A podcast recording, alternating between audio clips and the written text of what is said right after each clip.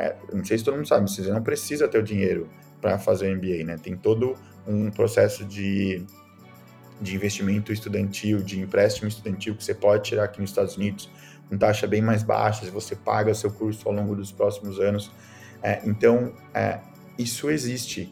É, e, e, e para mim, quando eu descobri isso, que poderia, que, que eu não precisava ir para uma consultoria e não precisaria ir para um banco de investimento para fazer o MBA, isso me ajudou um pouco nas, nas, nas decisões.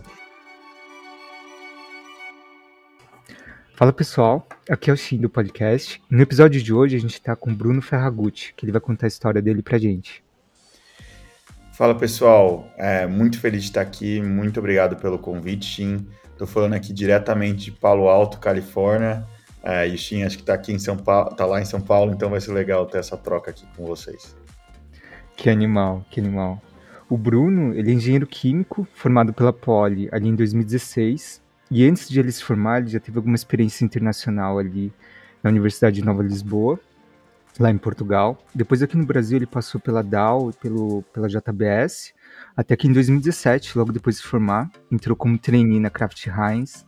E teve uma, sensação, uma ascensão muito rápida ali, passando por posições de gestão em trade marketing, até virar finalmente ali head de food service, que era a última posição dele antes de ir para Palo Alto para se dedicar ao MBA em Stanford. Ele vai contar tudo isso aí, até porque recentemente saiu aí na notícia na Forbes, e aí vai contar pra gente toda, todos os bastidores por trás aí de virar uma pessoa celebridade. Boa. Que isso, celebridade não. Boa, legal. E, e, Bruno, queria que você começasse contando pra gente aqui é, como que foi essa época de poli, quando que você entrou ali, qual era a sua expectativa, o que, que você imaginava? Sim, é, né, acho que faz exatamente 10 anos né, que eu entrei na Poli, entrei em 2011, é, 11 anos na verdade. E, e eu lembro bastante assim do primeiro ano ser um ano muito mais difícil do que os outros anos. É, então eu lembro muito assim do primeiro é, semestre eu talvez não tinha muito a perspectiva do que seria a faculdade em si. Eu acho que a gente ouve, né, das coisas, é, ah, a faculdade tem muita festa, tem, se conhece muitas pessoas, só que ninguém conta, né, o quanto duro, o quanto é difícil, o quanto você tem que se dedicar, o quanto que ali que a sua máxima prioridade são as aulas, é, quanto isso vai te consumir do seu tempo. E então eu lembro muito, assim, três fases assim da minha da minha faculdade. Acho que a primeira a, primeira fase um pouco de adaptação, né, entender como que funciona, entender é, como que eu vou uma, é, é, navegar isso daqui da, isso daqui para frente.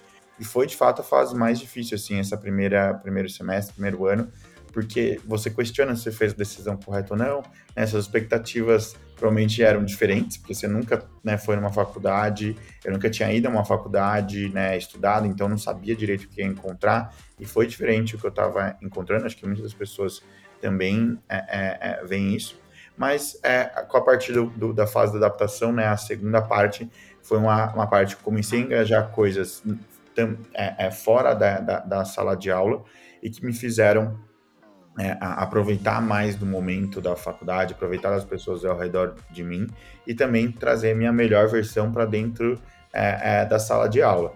E, e, a parte final, um pouco que você vai calibrando assim, é, já pensando para mercado de trabalho, né? Ou né, para um, uma, é, uma carreira mais acadêmica ou uma carreira mais corporativa. Você vai um pouco já pensando né, o que, que eu quero para o futuro, que é um pouco da fase final é, da, da, da, da Poli. Mas em linhas gerais, né, hoje, o que, eu vejo daqui para trás? Sou super feliz de ter tomado isso, a, a, a, de ter conseguido entrar na Poli, de ter decidido entrar, é, é viver esse período. Obviamente, para todo mundo não é fácil, mas eu vejo hoje né, habilidades que eu conquistei e talvez problemas que eu tive que superar, que eu encontro hoje um pouco no dia a dia, já depois desse, depois desse tempo de formado, que eu utilizo das habilidades que eu aprendi né, nesses problemas que eu encontro para frente. Que demais, que demais. E até esmiçando um pouco dessas experiências extras ali que você teve, né, que eventualmente te trouxeram habilidades, te trouxeram contextos é, que influenciaram até o momento ali que você falou, né, da fase final. É, queria que você me contasse um pouco, né, quais são essas atividades é, e como que isso também se casou nesse momento de decisão, né? Será que eu vou para um mundo mais corporativo? É, será que eu vou para banco, consultoria? É, a gente. É, essa fase final, eu lembro. Eu estava até conversando com alguma uma pessoa do, do quinto ano esses dias. Eu lembro exatamente o meu sentimento de assim: eu vou ter que escolher o meu próximo passo, que vai ser o passo para o resto da minha vida. Lembro muito de eu estar com isso da cabeça. Então, é, só que era um pensamento errado, porque quantos anos vou ter que trabalhar? Vou ter que trabalhar muitos anos, né? 40, 50, 60 anos. Então, o que você escolhe pós-poli, é, enfim, não sei se vai muito afetar a sua carreira para o futuro. Obviamente, né, que tem que escolher um lugar que você é, goste, que você entende da cultura, que você acha que vai é, prosperar lá dentro, é, mas ao mesmo tempo essa, essa decisão é uma decisão é, que você pode mudar no curto prazo. Então, o que, que eu aproveitei desse momento para ter mais insumos e mais coisas é, para eu tomar essa decisão para onde eu iria? Né? Todos os eventos de carreira possível eu iria, conversando com pessoas veteranas, acho que o veterano é sim uma grande é, fonte de informação.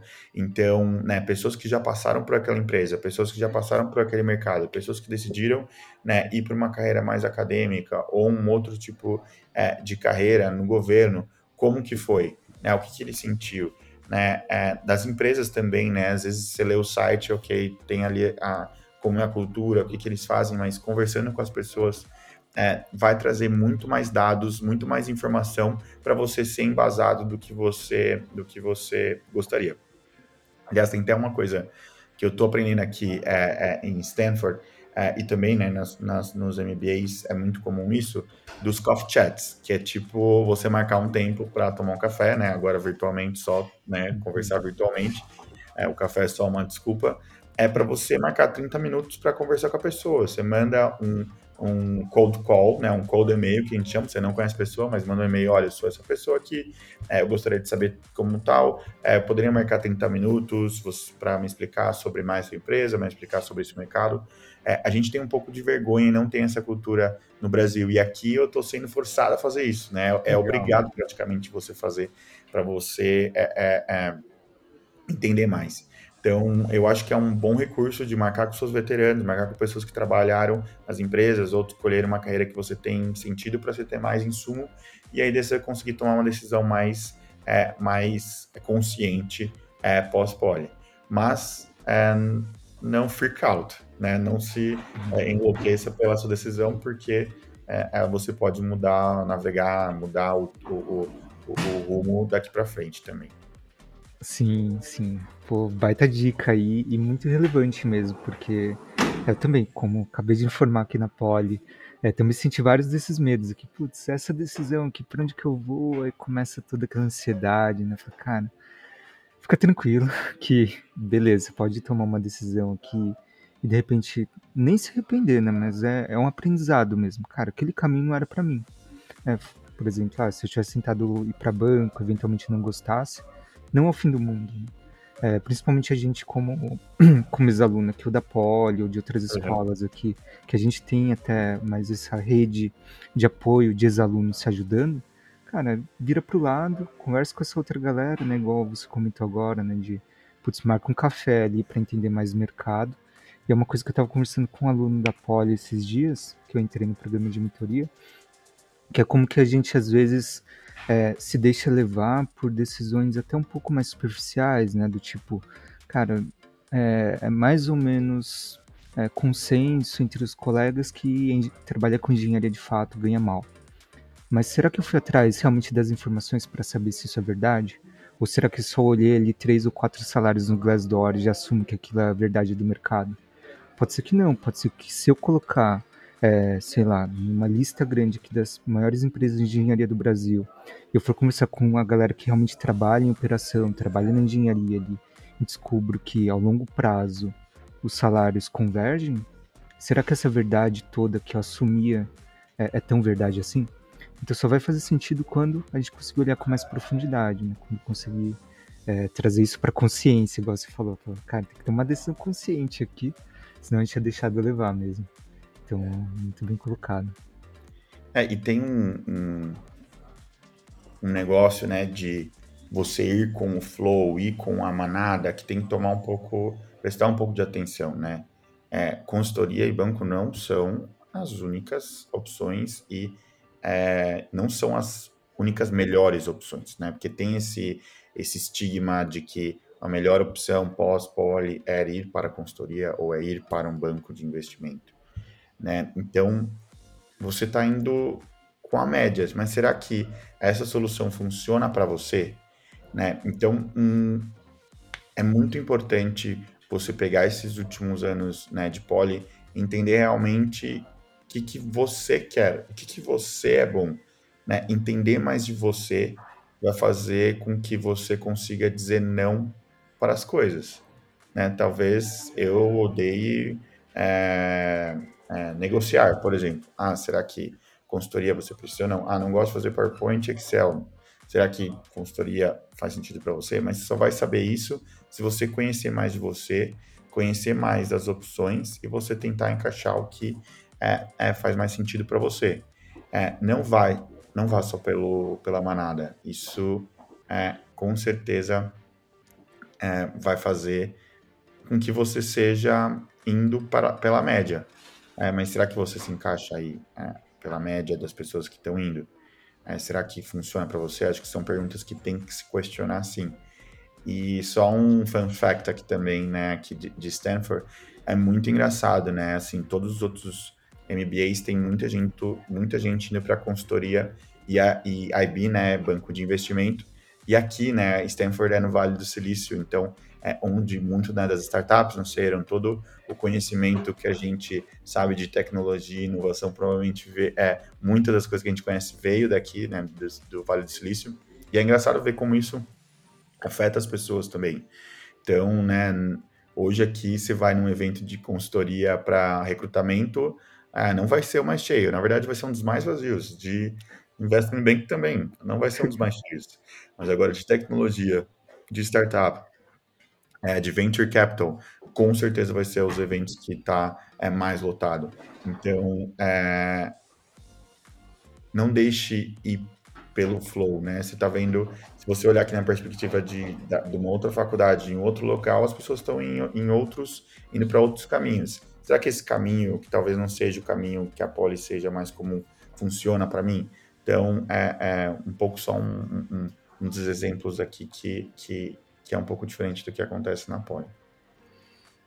Que animal, que animal. Já já a gente volta para esse assunto, que eu tenho muita coisa para perguntar, ainda mais que eu gosto de é, trabalhar com startups, tecnologia, sou super fã.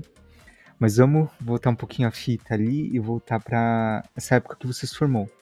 É, quando você se formou na Poli, entrou no trainee da, da Craft. Pode contar um pouco sobre essa época?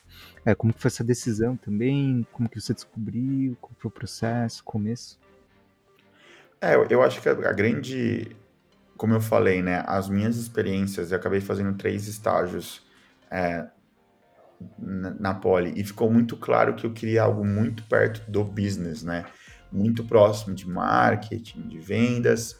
É, e, e, e trabalhando, é, é, eu tive a oportunidade de trabalhar na DAO com alguns clientes que eram consumer goods. E eu fiquei apaixonado da forma como o business, pensar em marca, pensar né, no consumidor final. Então, né, por isso que eu acabei focando mais um pouco nas aplicações de trainee é, para consumer goods. Foi de fato uma das minhas, é, é, a maior prioridade, é, porque eu tinha um pouco essa, essa certeza de que de que eu gostaria. E, obviamente, eu prestei, né, consultoria, porque todo mundo acaba fazendo, mas hoje eu fico muito feliz de ter né, tomado a decisão é, e ido para Heinz, porque não era um, um, um, caminho muito comum, né? Eu, na verdade, eu não tinha nenhum veterano que tinha trabalhado na Heinz, então é, é, eu estava abrindo né, as alas, talvez, da primeira pessoa né, que saiu da Poli de Engenharia Química é, para a Kraft Heinz. E, e, o que eu mais é, me interessei foi da forma da cultura, da forma como as coisas ágeis aconteciam na Craft Heinz. Eu sou uma pessoa que, que é, é, gosta de trabalhar em, em, lugares, em lugares que são mais rápidos, lugares que, que têm uma, uma, uma agilidade maior, que as pessoas são mais jovens, É, então, por isso que eu entendi que a Kraft Heinz era uma cultura que eu iria me encaixar é, e no mercado que eu achei que fazia sentido comigo, com as minhas experiências prévias. Então, foi aí que eu decidi é, ir para Kraft Heinz. Mas eu é, é, foi uma escolha um pouco no escuro também, porque como não tinha muito insumo de quem foi para lá e de como era a empresa, foi de fato uma decisão mais no escuro. É, mas eu tenho feliz que eu, eu, sou, eu sou feliz com essa decisão porque é, foi meio que desbravar assim, uma empresa nova, né, que está numa operação nova no Brasil, é, num programa de treino novo também. Então, é, foi mais ou menos esses fatores que eu tomei. Que legal, que legal. E até quando você comentou sobre ser uma empresa no contexto novo, né? Imagino é, essa época bem mais inicial, assim, imagino que tenha tido bastante oportunidade de crescimento, é, de pegar projetos. E como que foi esse início? Quais foram os projetos que você teve mais interesse? Para onde eles foram te levando? É, o, o um grande, né, a, a cultura no fim, é, talvez a gente não dá importância para isso na, na, faculdade, mas é, a cultura ela vai definir muito o mote, muito como as coisas são tocadas dentro das empresas. Então, é, por a Kraft Heinz ter uma, uma cultura de mais autonomia, é, a gente conseguia tocar vários, vários, vários projetos. Mas por conta do programa de trainee, a gente, ao longo do ano, e é muito comum isso nos programas, você é responsável por, por um projeto em si. Então, eu era um responsável por um projeto de trade marketing, que basicamente é a área responsável por, né, eu sempre falo que era a cola entre marketing e vendas, é, e muito focado nas lojas, né, nas lojas de supermercado, por exemplo. Então, essa é basicamente a função de trade marketing. Meu projeto, basicamente, era de otimizações de ação de merchandising. Então, quando você vai numa loja de supermercado, né, você vai ver né, um, uma promoção, ou você vai ver um display, né, quando tem aquele material que tem o nome da marca, que tem o logo, né, você vai ver também, às vezes, aquele produto próximo do checkout, que é próximo do caixa, ou ele no fim da. A gente chama de, gente chama de ponta de gôndola, quando ele fica no fim do corredor. Não sei se vocês sabem, mas tudo isso ele é pago dentro do mercado, ele tem um custo. Não é porque o produto está ali, porque alguém botou, não, porque a, a indústria pagou para ter uma visibilidade maior dentro da loja. Né? E basicamente meu projeto foi entender qual dessas ações eram mais efetivas, traziam um ROI maior para a Kraft Heinz. Então, basicamente, usar da loja um laboratório, né, entender quais, quais é, é, variáveis elas são estatica, estatisticamente relevantes é, e que, é, baseado também no custo, eu trago um retorno, um retorno maior para a companhia. E daí foi muito legal que eu acabei é, ganhando com o melhor programa é, durante, durante o ano de trainee, e no fim, hoje é até um, até um negócio que ainda se utiliza dentro da empresa, virou um programa né, de loja perfeita, que a gente chama, que é um programa onde você dá as recomendações, direcionamentos para as melhores execuções de merchandise dentro das lojas mais efetivas. Então, estou muito feliz que ainda né, foi um projeto lá em 2017, que ainda é 2021, e usa bastante desse conhecimento e, do, e das recomendações que foram geradas é, naquele ano. Pô, que legal traz bastante é, o que eu tenho conversado muito com os alunos da, da engenharia, né, não só da Poli, mas esse lado também analítico. Então, trazer esse olhar de, cara, tem campanhas, vai ter campanha de merchandising, eu uso é, meu perfil analítico para poder entender né, o que, que, traz mais retorno sobre investimento, né, se ROI. É, é, muito bem estratégico, né, porque talvez no dia a dia, assim, a gente olha e fala, cara, vou colocar isso aqui, aí se vender, beleza. É, mas aí quanto mais a gente conseguir trazendo esse olhar né, analítico, o que funciona melhor, quais são os contextos, é, é, muito bacana, assim, eu vejo muito, muita gente da Poli trazendo esse lado aqui para o mundo dos negócios, né, que às vezes falta um pouco desse perfil, né, nessa cola entre o, a galera de vendas e a galera de marketing rodando campanhas. Sim, é, é com certeza uma habilidade super valorizada, né, ter é, fatos e dados, o conseguir é, gerenciar dados e mostrar de uma forma é, é, que ela é imparcial, ela não é enviesada e te é, garante para uma recomendação é, que seja melhor. E também, mas ao mesmo tempo, né, a gente trabalha muito o lado analítico dentro da, da Poli. E muitas das vezes você vai ter que usar o seu lado da intui intuição. e a gente não é cobrado por isso dentro da Poli. Então, como que você faz esse balanço entre é o analítico, mas ao mesmo tempo você tem que usar a sua intuição para alguma coisa. Então, não é um jogo fácil é, e, e, e, mesmo que você vai aprendendo um pouco na marra, assim, não tem aula que não tem aula que você vai ter que vai conseguir qual é a melhor maneira de abordar cada um dos problemas, mais sua intuição ou mais do lado analítico. Que legal. Acho que esse é um tema muito relevante, assim, eu vejo é, muitos dos meus colegas, né? agora a gente recém-formado aqui, é, vai para muitas posições bem analíticas, né? então, como business analyst, entra ali para entender um conjunto Sim. de dados é, e eventualmente tomar alguma decisão ali e ter que fazer esse balanço, né? Porque é, acho que dificilmente a gente vai ter todos os dados para tomar aquela melhor decisão perfeita, mas usar o conjunto mínimo ali das informações relevantes para tomar uma decisão que vai impactar o negócio. Né? Acho que aí está um, um equilíbrio ali difícil, difícil de conseguir calibrar no, no começo de carreira. Né? É, ele é, ele é, ele é bem. Isso é. O que, que acontece muito que eu reparei assim? Quando você é muito novo, né? Às vezes você tem uma intuição é, e precisa mostrar mil dados e um monte de coisa para suportar aquela sua intuição e você verificar que aquilo de fato ele é enviesada. Ao longo que você vai crescendo da sua carreira, é, você vai um pouco mais acreditando na sua intuição do que ficar é, achar um milhão de dados, um milhão de razões analíticas porque você achar aquele ponto.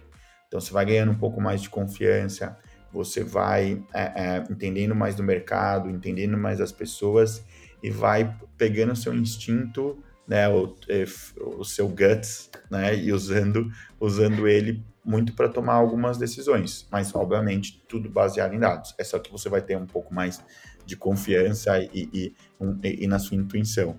Então esse jogo um pouco, né, de analítico, criativo, é, o lado dos fatos com a intuição, é, é um, é um balanço difícil.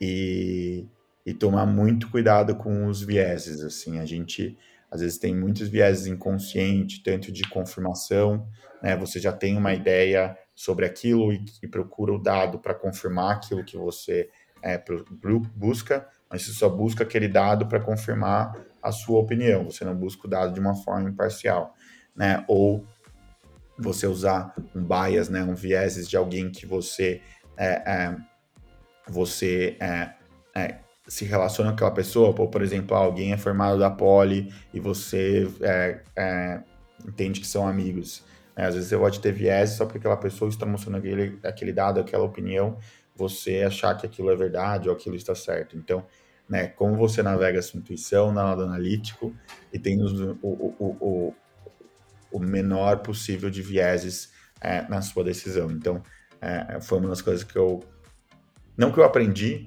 mas pelo menos agora eu entendo um pouco o quanto isso é importante é, para os desafios profissionais. Muito bom, muito bom. E eu vi que ali na sua trajetória você também passou para posições mais gerenciais, mais de liderança. É, os desafios foram mudando bastante em relação mais ao início de carreira, é, ou foram parecidos? Né, foram é, são bem diferentes, assim, a forma como você é demandado é, e a forma como você tem que tratar as coisas, né? Então, um dia você está sendo avaliado pelo seu trabalho individual, né? Ali, você com você mesmo, é, e qual que é a performance daquele trabalho e a forma como você entrega aquele desafio, aquele trabalho né? Para o outro dia, quando você está liderando alguém, que você não é mais cobrado pelo exclusivamente a sua contribuição individual, em sim a contribuição individual é, do todo. E isso muda completamente, é, porque primeiro não é você que está botando a mão nas coisas em tudo, né? São as outras pessoas do seu time, incluindo você. Então, você tem que aprender skills completamente diferentes do que você foi testado então, até então. Então, acaba sendo um momento é, muito difícil, né? Talvez seja parecido com aquele momento lá, aquele primeiro ano da Poli que eu conversei para vocês que né, os primeiros seis meses, primeiro semestre, tentando entender como que é. Né? Isso vai acontecer né, para os novos gerentes. É, e, e, vão ter frustrações, porque você é novo e você a primeira coisa que você vai pensar é eu preciso formar minha autoridade, certo? É, mas existem vários jeitos de formar autoridade. E quando você é a sua primeira vez como, como um, um líder de pessoas, você vai achar que sua autoridade está em cima de né? Talvez a forma mais agressiva que você fala, ou a forma como você cobra, né? Ou feedbacks mais duros, né? Mostrando que você é, é o chefe. Não, e, e no fim, é, você vai ver que é muito menos sobre isso, mas mais como você forma respeito, como você forma um ambiente de colaboração, como você, ele, você é um, um, um líder que tanto protege, mas ao mesmo tempo cobra dos seus, é, do, seu, do seu time é, de uma forma é, imparcial e, e, e, consegue persuadir e motivar o time. É muito mais sobre isso que, que eu aprendi né, nesses últimos tempos do que você formar a sua autoridade é, formal perante o seu time.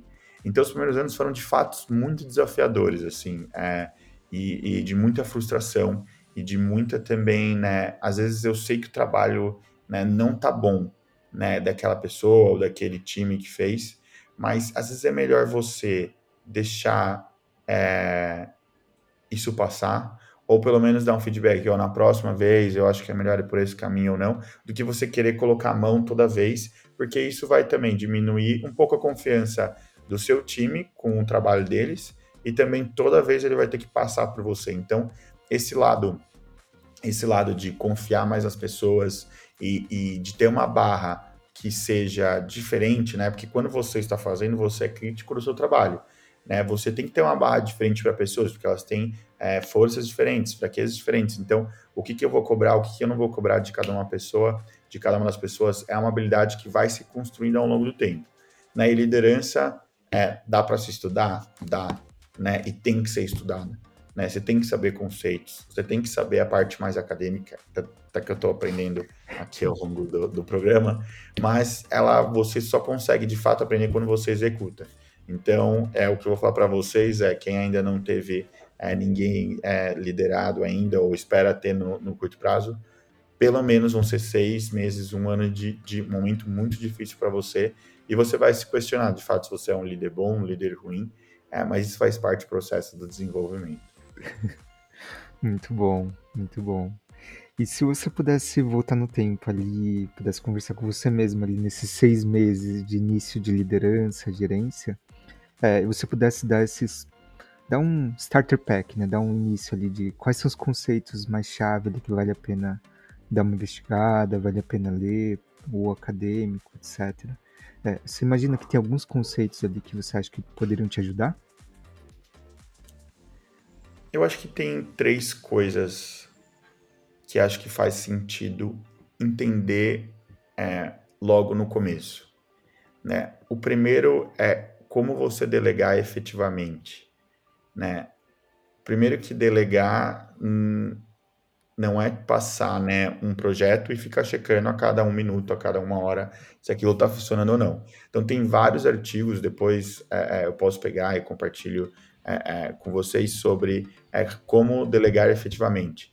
Uh, tem alguns cases de Harvard, de Stanford, uh, falando sobre isso. Acho que vale sim ler né, como que é a forma que você delega né? Como que você dá prazo para as pessoas, né? Como que você faz um follow-up daí disso, qual, quanto tempo ou não. É uma coisa mais prática e no fim do dia a dia isso muda, muda muito, né? Se você não sabe delegar ou se você está tomando tudo para você ou delegando até demais para o time, é, isso pode fazer com que é, é, as pessoas não cheguem no resultado esperado. Então, de fato, essa é uma habilidade que no começo você vai ser demandada e pode fazer muita diferença. O segundo, a segunda habilidade é, é muito sobre, eu já comentei aqui, eu sou muito fã do assunto, eu acho que é, cada vez mais os, os, os, líderes que eu mais admiro são os líderes que mais se conhecem, né, tem um super autoconhecimento. Então, é que tal você talvez né, fazer um jornal né, das seus primeiros meses de liderança, explicar, tentar colocar no papel o que está é, o que está te fazendo mais é, estressado, o que, que você está menos confiante, você colocar um pouco esse sentimento para fora, né, entender mais quais são as raízes desse sentimento, vai te fazer entender que muitas das vezes talvez você está tendo é, uma, uma visão é, é, enviesada de novo, ou pegando um negócio tão pequeno e, e, e exacerbando, é, colocando na potência a décima potência aquele negócio, enfim, é um negócio tão simples. Então, quando você né, escreve seu sentimento, quando você talvez discute com algum amigo que está acontecendo, eu acho que é um jeito de você encaixar um pouco o que está por trás, você vai se conhecer melhor e, e entender como você né, navega né, o, o, o, próximo desafio, é, dado que você já sabe que é a forma assim como você responde naturalmente. É, e a terceira habilidade é, é a confiança. Então, é, parte desse princípio, eu gosto muito assim, é, parta do princípio que você confia 100% a pessoa, mesmo se você não a conhece. E em vez de que você parte de zero confiança e você vai construindo a confiança ao longo do tempo. Né? Isso faz com que você é, traga as pessoas mais perto de você, que você consiga logo de cara dar projetos grandes, que as pessoas tenham autonomia, que consigam, é, que consigam é, é de fato ver como um líder que está ajudando elas e não somente você está dando pequenos trabalhinhos às vezes para ir testando a confiança, para ir colocando mais. É, já parte do princípio que você confia naquele, seu time é ótimo, você está trabalhando anos com aquela pessoa e tenho certeza que vai ser é, que, que vai ser um processo melhor de liderança do que você ir construindo, né, trabalho a trabalho, semana a semana, mês a mês com, aquela, com aquelas pessoas do seu time. Boa, muito bom. Pô, essas três dicas aí são muito, muito lúcidas, assim, adorei aqui. Vou até ouvir de novo aí depois que a gente, a gente gravar que acho que é bem relevante mesmo. Aqui na, na startup que eu tô, que é a Pense, a gente olha muito para a cultura organizacional, é, essas mudanças da dinâmica do mercado de trabalho. E a gente vê toda essa questão, esse pano de fundo, né, do tipo é, trazer relações dentro do mercado de trabalho cada vez mais adultas, é, cada vez mais saudáveis, né, de cara, confiar no outro. Parto do princípio que a pessoa ali do outro lado do meu time é uma pessoa adulta, racional, é, isso ajuda a dar um, uma liberdade muito maior, assim, né? Você começa a confiar muito mais. É, e daí vale também o outro lado, né? Poxa, eu espero muito que a outra pessoa ali é um líder meu, também me olhe como um adulto pensante, não uma criança que tem que olhar a cada cinco minutos ou fazer ali o micromanagement, né? De saber exatamente em que ponto do projeto que eu tô cara, no fim do dia, o que importa é que o resultado seja atingido, né? Que o projeto seja entregue. Esse meio do caminho é o meio do caminho de, de descobertas e aprendizados, né? Total, 100%. E, e é uma jornada, né? Eu, e eu sempre falo isso e, e eu, eu, eu, gosto muito também quando as pessoas, meus líderes falam isso, é, é muito menos sobre chegar né, a algum lugar e mais sobre você aproveitar cada momento, né? Não é uma posição, não é uma empresa que vai fazer trazer sua felicidade, né? Como que você consegue pegar daquele momento, estar 100% nele e tirar o máximo daquilo? É, eu acho que isso também funciona muito assim para para ficar menos sofrendo assim do que vai acontecer do futuro. Boa, perfeito. E a gente dessa vez teve uma pergunta do de um seguidor nosso aqui do Instagram, que é o Vinícius Lopes ou 3, lá da Poli. Uhum. Ele perguntou sobre. É, ele comentou, né, que viu a sua notícia ali na Forbes, achou muito animal. É, ele queria saber um pouco mais como foi esse processo, como foi essa abordagem ali do, dos jornalistas. Sim, né, sim, com certeza. É, a, a, acho que foi uma matéria super legal, né? Quem, quem, quem não viu pode colocar meu nome, Forbes, provavelmente acho que vai aparecer é, é, no Google. E, e foi uma matéria muito legal que eles começaram. Na verdade, é, é uma série de entrevistas que eles fizeram com várias pessoas, contando né, pessoas que é, entraram no programa de trainee ou entraram no programa de estágio dentro das empresas e conseguiram chegar né, numa, numa posição né, de liderança é, é, depois desse programa. Então, basicamente, era uma série de entrevistas é, contando dessa, dessa história. Né? Então, eu acabei né, entrando no programa de trainee, como a gente já comentou, né, tive algumas posição, uh, posições de liderança em trade marketing, que era responsável pelas lojas né, de varejo, e no é, meus últimos anos de Kraft Heinz, é, eu fui responsável pela área de food service. Então, basicamente, é a divisão que você vende para os restaurantes, né, no, é o B2B ali, né, da empresa bens de consumo, de, de, de, alimentos é o food service. Então, era responsável por isso, acabava sendo né, um, um grande desafio e eu era, eu, eu era super novo. Então, basicamente, né, a ideia, eles a, a, gente, é, eles entraram em contato com a gente e acabei né, sendo a pessoa que ficou dentro, que ficou para essa, que ficou para essa matéria e foi muito legal esse processo porque contei um pouco não somente do que eu faço, né, aqui que eu fazia, né, na Heinz, porque eu agora estou em Stanford, é, mas o que eu fazia é, dentro da Heinz e como e como eu é, e, e, minha história por trás, né, da onde minha família veio, da onde eu vim, né, o que, que eu gosto de fazer, o que, que eu não gosto de fazer. Então foi muito legal uma, uma matéria e te dá, né, você mostrar depois isso para sua família, seus amigos, com certeza é, é, são, é aqueles dias que você fala, ah, acho que eu tô é, aproveitando a jornada, como eu comentei, e as coisas estão fazendo sentido. Então, de fato, sou muito feliz com essa matéria, acho que super legal. É, obviamente, a, tem um fator sorte, né, de você cair, eles tiveram contato, sou trainee, né, tive essa carreira, então, né, teve um fator sorte deles terem me chamado, mas muito feliz de ter contado essa, dessa história e, e poder mostrar isso, né, para quem né, se algum dia tiver dúvida do caminho que eu estou seguindo, se é, não tiver confiante comigo, foi meu, olha aqui, lê, lê de novo, aí você vai uhum. colocar back on track aqui, é, porque você quer daqui para frente. Legal, legal. Espero que também o podcast também sirva para isso, para você ouvir essa história ali de novo e falar, cara, tô no caminho aqui. Nos momentos é. difíceis, olhar para trás, cara, tô, tô me esforçando. O importante é seguir no, no processo. E falando em processo, é, queria que você me contasse como que foi toda essa decisão para MBA, né? Como que você sentiu que era o momento é, e como que foi o processo seletivo? Que até você comentou antes do, da nossa gravação aqui, que são pouquíssimos brasileiros que vão são aceitos em Stanford. Você está ali no, no, top tier ali, tem os poucos brasileiros. Conta um pouco mais como que é essa vivência também. É, e, e, vou contar, assim, é, e é, muito legal que eu estou vivendo exatamente isso agora. É, são as primeiras semanas de aula, na verdade é a segunda semana de aula aqui agora, então é, o processo seletivo e como eu fui parar, né, o porquê que eu fui ainda está bem fresco na minha memória. É, basicamente é uma coisa que eu tinha muito vontade de fazer, assim, desde a, é, desde a graduação, que eu vi algumas entrevistas, algumas matérias de pessoas que eu super admirava, eu olhava, meu, essa pessoa em algum momento passou por um MBA. É, então eu sempre coloquei que eu achava que deveria fazer.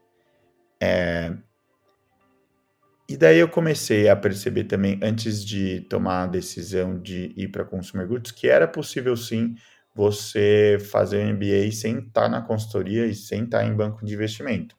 Né? Isso também eu gostaria de tirar esse mito da Poli, que você precisa. É, é, você, único jeito de ir para MBA é através da consultoria e através é, do banco de investimento. Isso é uma falácia. Né? Só prova viva, sou de, uma, ah, de Consumer Goods, que é, dá para você é, conseguir tanto passar e tanto fazer o investimento, né? Então, é, não sei se todo mundo sabe, você não precisa ter o dinheiro para fazer o MBA, né? Tem todo um processo de de investimento estudantil, de empréstimo estudantil que você pode tirar aqui nos Estados Unidos com taxa bem mais baixa, se você paga seu curso ao longo dos próximos anos. É, então, é, isso existe. É, e, e, e para mim, quando eu descobri isso, que poderia, que, que eu não precisava ir para uma consultoria e não precisaria ir para um banco de investimento para fazer o MBA, isso me ajudou um pouco nas, nas, nas decisões. E daí, é, esse, essa vontade ela ficou um pouco guardada ao longo dos primeiros anos é, é, da, da, da Kraft Heinz. Mas daí, quando eu vi algumas pessoas, né, que já tinham 4, 5 anos, que fizeram pole comigo, né, meus veteranos indo, me reacendeu essa chama. E foi daí que eu comecei também a, a estudar e prestar. É um processo bem complexo, né? Ele demora pelo menos ali, eu diria, é, entre seis meses, um ano, é, eu demorei quase um ano e três, quatro meses é, do processo de eu começar a aplicar para eu receber a resposta. É, então, é um processo árduo, porque ele tem né, uma prova que chama GMAT, é, ele tem suas redações, ele tem cartas de recomendação, depois tem um, entrevistas. Então, é, não é um processo fácil, você de fato é, tem que dedicar tempo, organização, porque você tem que fazer isso em paralelo com o seu trabalho. Então, de fato, gestão de tempo e colocar é, a prioridade nisso fez com que eu tivesse né, uma boa nota, tivesse também uma, boas redações e tivesse bom insumo também, por conta das minhas experiências do passado, para o Admission Office, né, que é a, a pessoa que faz, a, é, é, o, é, o, é o comitê, né, o, o departamento que faz a seleção das pessoas para o MBA. É, e, e, daí foi legal também que eu fui também discutindo isso com, com a Craft Heinz, que é um negócio que eu queria fazer, e, e, e eles também estão me ajudando né, com parte, é, parte dos custos para o MBA de Stanford. Então foi mais ou menos isso. Eu acho que é, talvez é um assunto até para um podcast à parte, né? MBA, né? Como fazer um MBA, o que, que é um MBA. É, e, e, mas eu estou muito feliz de estar aqui, de estar aqui hoje e ter realizado né, esse sonho, né? Eu sempre é, eu usei uma frase uma vez, né? É, eu falava muito, nossa, um dia se eu tivesse, um dia se eu tivesse aqui, um dia se eu tivesse Stanford. E na verdade, há duas semanas atrás eu tive o dia um aqui de Stanford, então super feliz é, de estar aqui. Muito bom, muito bom. E concordo bastante ali, acho que a gente com certeza precisa gravar mais episódios aqui, igual você falou, acabou de começar, a gente ouve um pouquinho das suas primeiras impressões, daqui seis meses também grava mais um, cara, os primeiros seis meses aqui, o que aconteceu, o seu foco, é, e aí queria que você contasse um pouco dessas primeiras semanas, né, como que é esse ambiente, algumas curiosidades que você tem visto aqui é, não sei, culturais, né? Como que, como que o Brasil se encaixa. Aí também queria que você tocasse naquele assunto, até que a gente está falando agora há pouco, sobre é, Stanford estar mais ligado ao Vale do Silício, então essa parte do empreendedorismo e tecnologia estarem mais ligados ao MBA. É, queria que você contasse um pouco sobre esses dois assuntos aqui. Sim. É, acho que eu vou começar pelo, pelo último, é, que é um pouco, né, ligando já com, com o MBA que eu estava falando, é, como ele foi o processo, né, aqui é o coração do Vale do Silício e, e eu sempre falo, esse lugar parece, é mágico, assim, porque é, a faculdade inteira, a região inteira pensando em tecnologia, pensando em startup, pensando em é, venture capital para essas ideias. Então, eu, você vai para um café, né? Eu, se eu atravesso a rua aqui, eu vou para um café e você ouve as conversas estão nas mesas ao redor, você fica encantado, porque provavelmente alguém falando de alguma ideia que teve, alguém é, a, discutindo e dando feedback sobre aquela ideia de alguma startup, ou outra mesa vai ser dois, duas pessoas from, do Venture Capital discutindo algum deal, é, outras pessoas discutindo como foi o estágio dela nessas, nessas nessas startups. Então, né, o ambiente aqui, ele respira inovação, ele respira empreendedorismo, ele respira é, venture capital. Tanto que, né, como eu comentei, a maioria das pessoas aqui gostaria de ir para uma posição tech, numa big tech, ou venture capital, ou numa startup. É de fato é, a maior quantidade de pessoas que quer seguir essa carreira aqui dentro, é, dentro do MBA. Né? E, e daí se faz você colocar um pouco de, é, é, é, de palha na fogueira do tipo, nossa, eu, eu, eu sempre tive essa ideia, ou como eu consegui, como eu consigo talvez mudar a sociedade ou mudar esse problema para um, para um, um, é, é, é, uma solução. Então, eu estou muito encantado assim com essas duas, três semanas aqui dentro é, e te faz é, sair um pouco dessa zona de conforto, né? Eu estava numa, numa consumer goods, né, que, que tem um processo, né, tem um problema é, é, é, a ser resolvido que está há muito tempo, né, que é né, os condimentos, é, o, é a comida, é o consumo, mas você começa a, a, ligar alguns pontos. Nossa, se eu fizesse isso na Kraft Heinz, se eu tivesse feito isso, ser, ser, ser inspirado por tanta gente ao redor de você, né, que trabalhou em empresas totalmente diferentes e tem 10 startups diferentes, que te, te liga um pouco a, a, a cabeça de como eu conseguiria resolver esse problema de outra forma diferente. E uma coisa super legal de Stanford, a cultura né, de Stanford, ela é uma cultura muito mais colaborativa. A gente fala muito de vulnerabilidade aqui. Eu ouço, né? Você precisa ser vulnerável, é, vulnerabilidade em cada uma das classes. É, é uma cultura é, muito mais ali da emoção, de entender, né? É, de, do, do, do, autoconhecimento, de você mostrar o seu true self é, todos os dias, do que provavelmente uma competição, do que um provavelmente é, é, é como eu posso dizer, mais, mais competitiva. Que eu achava que talvez um pouco a Poli ele tem esse lado mais competitivo e agressivo. E eu vejo hoje aqui olhando e falei, se a gente todo mundo fosse colaborativo, se todo mundo tivesse é, julgasse as ideias e não as pessoas, e se todo mundo fosse vulnerável e tá tudo bem falar que não sabe sobre aquilo, tudo bem você é, não ter passado nesse processo seletivo, tudo bem você ter ido mal, como que as pessoas formam essa rede de, de apoio e conseguem movimentar para frente. Acho que isso que eu estou um pouco aprendendo ao longo desses primeiras, dessas primeiras semanas aqui no Vale do Silício. Nossa, show de bola, cara. Putz, adoraria ficar mais uma hora aqui conversando, mas é igual a gente falou, né? Grava mais um podcast falando só sobre MBA, até as possíveis ideias ali que você for testando ao longo do, do semestre. A gente com certeza grava de novo. É, e agora chegando mais para o final, a gente tem aqui uma parte de perguntas e respostas um pouco mais rápida no nosso ping-pong.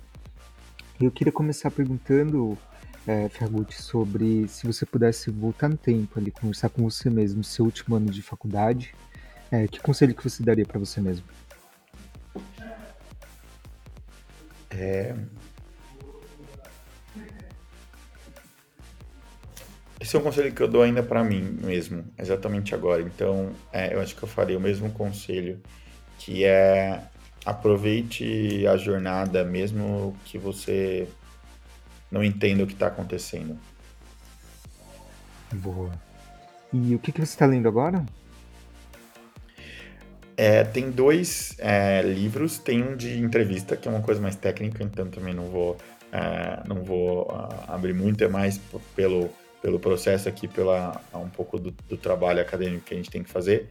Mas tem um que eu tô, comecei a ler agora de é, chama, eu não sei o nome em português, tá? Mas a Presentation of uh, Self in Everyday Life, que é da Erin Goffman e basicamente fala um pouco, um pouco comentei aqui de vulnerabilidade, de mostrar os autoconhecimento, de você é, é, conseguir mostrar o seu true self. Então, basicamente, ela fala é, o front stage self e o backstage self, né? Que às vezes você se mostra de uma forma para algumas pessoas, mas ali, né, quando você está sozinho, né, quando você está no seu quarto sem ninguém vendo, você comporta de outra forma.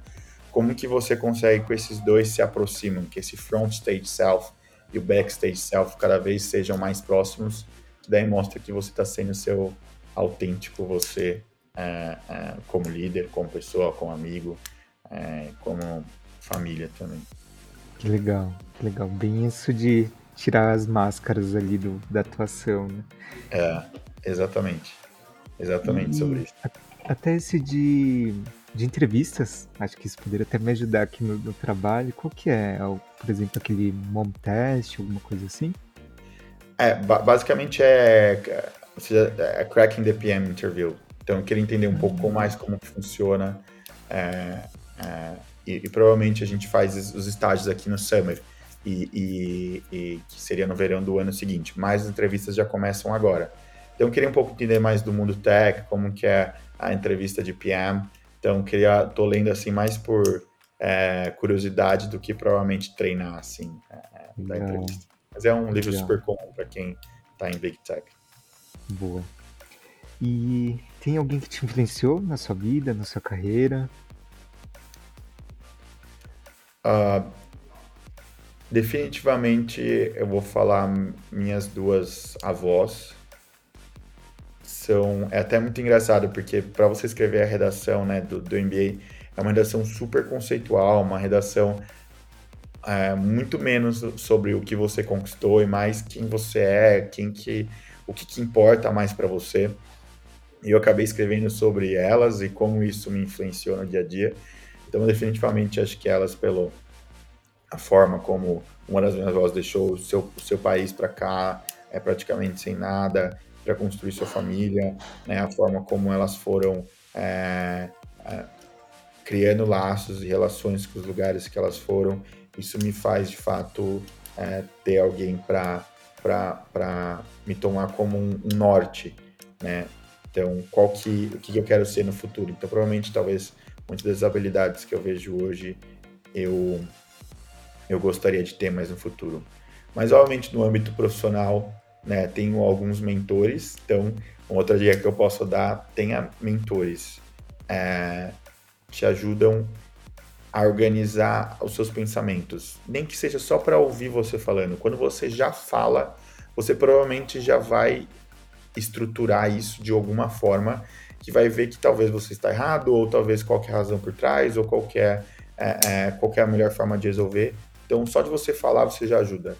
E mentores é, me ajudaram muito, também no MBA, também meu período dentro da Heinz. É, então, é, e, e, e não espere a empresa ou lugar de fazer um programa de mentores. Como eu falei, né? manda um e-mail ali de 30 minutos, manda um e-mail para conversar de 30 minutos para depois perguntar se ele poderia ser, né? Dá para ter mentores informais. Então, é, isso também acho que é uma outra dica que eu poderia dar. Muito bom. Bom. E nessa sua trajetória, você já deve ter ouvido muita gente, já desenvolveu bastante coisa, é, mas tem algum aprendizado ali que você é, desenvolveu, você mesmo aprendeu ali, agora você passa para frente, passa para pessoas que você até mentora. É, que aprendizado seria esse?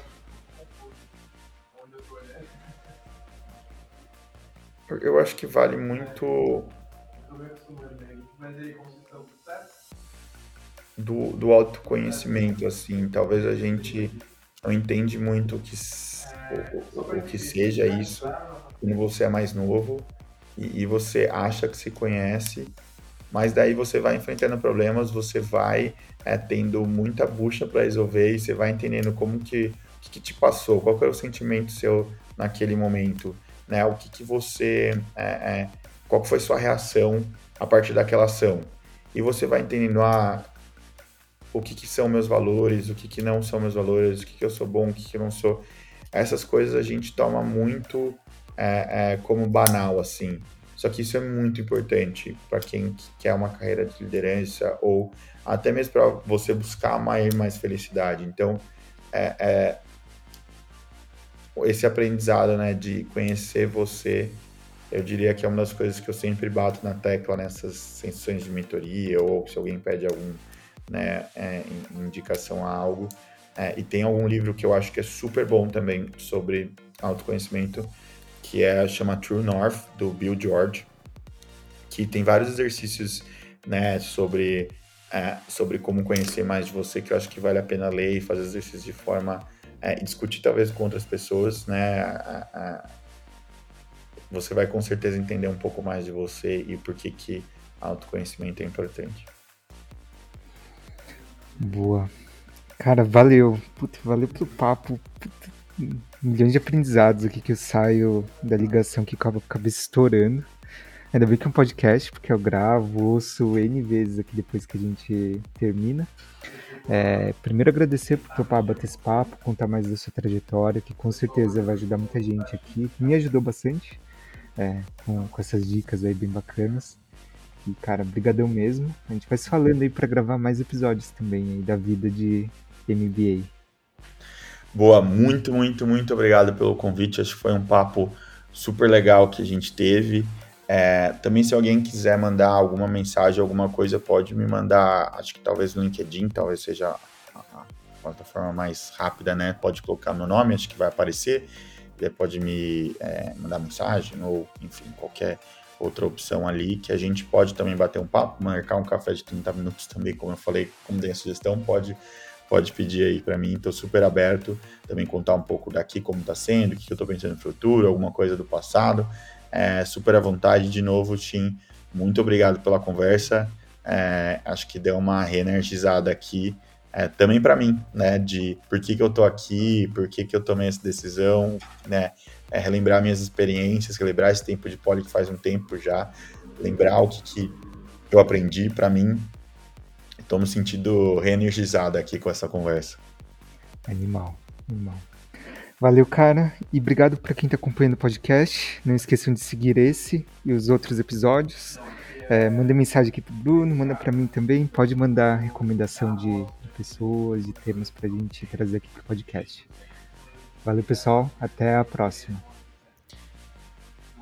Valeu, pessoal.